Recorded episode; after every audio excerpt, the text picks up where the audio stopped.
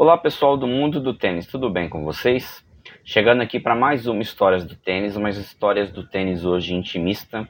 É, vou falar de duas personalidades da arte, pode-se dizer que o tênis também é uma arte. Vou falar de, do Scorsese, que está lançando um filme essa semana, Martin Scorsese, Assassinos da Lua das Flores, e para mim o maior diretor da história vivo, né? E vou falar também, fazer uma alusão a Roger Federer, que se aposentou recentemente, que para mim é o jogador que eu mais gostei de ver na história. Não estou fazendo aqui referência se é o maior jogador da história, se é o maior vencedor e tal. Nenhum dos dois tem assim essa alcunha. Mas o que eu trago aqui são os pequenos prazeres da vida, pessoal. Aquelas coisas que você é, gosta de fazer, gosta de estar e que te alegra, te faz feliz naquele dia. É, eu amava quando chegava em casa, no Sport TV 2, no Sport TV 3, de um dia exaustivo de trabalho e tinha lá um jogo do Federer para acompanhar e o Federer ganhava o jogo. Ou o Federer jogava muito bem, assim, fazendo jogadas maravilhosas como ele foi. Então isso era algo que me deixava feliz, faz, faz, me faz feliz. Então a arte do Federer, o esporte que o Federer pratica, é, me deixou por anos e anos extasiado e gostando cada vez mais do esporte tênis. Então eu às vezes moldava o meu dia para assistir um jogo do Federer. Ah, não antes das 8 horas. Então não, é, depois das 8 horas eu tinha que estar lá ligado lá no Sport TV ou no ESPN, onde quer que seja. Na maioria das vezes naquela época do começo dos anos 2000 e nos anos 10 era no Sport TV. Então eu assistia, parava lá para assistir um jogo à tarde ou à noite. Quando era de manhã, eu acompanhava pelo celular, pelo menos o placar, quando eram os torneios onde o Federer tinha que jogar de manhã. Roland Garros era, era, e o Wimbledon eram difíceis, às vezes, porque ele jogava de manhã no começo da tarde, e aí é um horário de trabalho. Lembro várias vezes estar dando aula e estar com o placar do Federer aberto, vendo se ele ganhou o set, vendo ali se ele ganhou a quebra, e, e acompanhava muitas vezes desse jeito. E aquilo me deixava feliz no dia, saber que ele ganhou o jogo. Depois procurava os melhores momentos, via em comunidades, em grupos, em fóruns, se tinha alguma jogada diferente, porque o Federer sempre tinha alguma jogada diferente para fazer. Então o Federer, ele é a pura arte do tênis. E, paralelo a isso, eu sou cinéfilo, assim como eu sou amante dos esportes e amante do tênis, eu gosto muito do Martin Scorsese. Eu comecei assistindo um filme até comercial do Scorsese, O Cabo do Medo, e já achei fantástico a maneira que ele dirigiu aquele filme. Fui procurar saber quem era, vi que ele era muito famoso. Já tinha lido antes coisas do Gangue de Nova York. E depois eu fui procurar os clássicos. Comprei os DVDs do Tax Driver, Toro Indomável, Os Bons Companheiros. Assisti, reassisti mais de uma vez.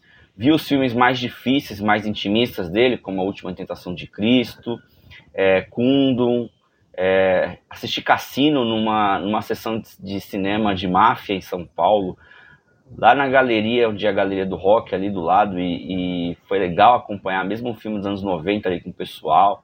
É, vi grandes atores como Robert De Niro, Joey Pesci e recentemente o Leonardo DiCaprio melhorar na mão do Scorsese. E é o que está acontecendo agora. O Scorsese vai lançar um filme agora, né? Lançou nessa quinta-feira, Assassinos na Lua das Flores está muito, muito bem falado. É, muita, uma crítica, na maioria das vezes, positivas. Eu acho que só quem não está gostando é o pessoal que é muito fã da Marvel. Eu gosto de, de muitos filmes da Marvel, mas tá aí um cara que sabe fazer cinema, né, gente? É, filme da Marvel é cinema, mas não é o cinema como a gente conhece, como sétima arte. O Scorsese está aí para provar. Curiosamente, um dos maiores filmes da história do Scorsese é sobre esporte também, Toro Indomável, que usa aí a, a história de um boxeador, né, para para contar é, a vida lá do onde o Robert De Niro ganhou o Oscar, toda aquela epopeia.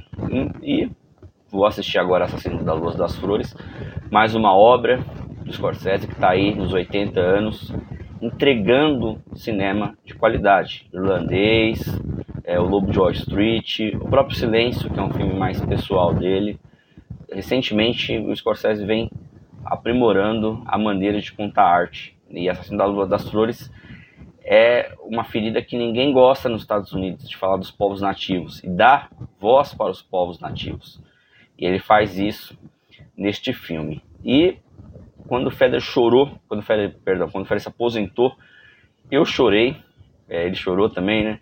Eu senti um grande vazio ali, como se alguém que eu gostasse tivesse partindo numa viagem, alguém que eu gostasse muito tivesse partindo numa viagem. Então, para o Federista foi mais ou menos isso, né? A carreira do, do Federer, quando ele se aposentou ano passado, faz um ano. Hoje me alegra ver o Federer com a família. Eu confesso que não quero ver o Federer é, envolvido no tênis. Hoje essa é a minha visão. Ele viajando, ele curtindo a vida, ele merecendo repouso e descanso. Depois de tudo que ele entregou, é o que é mais é o que tem de mais legal, né? Então eu sou muito grato para as pequenas coisas da vida. É, assistir um jogo do Federer, ver o Federer ganhar e ver filmes do Scorsese onde me, além de me emocionar, trazem para mim ensino e vivências de vida. Beleza, pessoal? Comente aí, curta aí o que vocês gostam dos pequenos prazeres da vida no tênis. Curta esse vídeo, compartilhe. É, siga nós nas redes sociais, no antigo Twitter, no X, no Instagram e no nosso canal no Spotify também. Segue lá, se inscreve lá e comente um pouco da relação de cinema e de tênis. Beleza? Um abraço, tchau.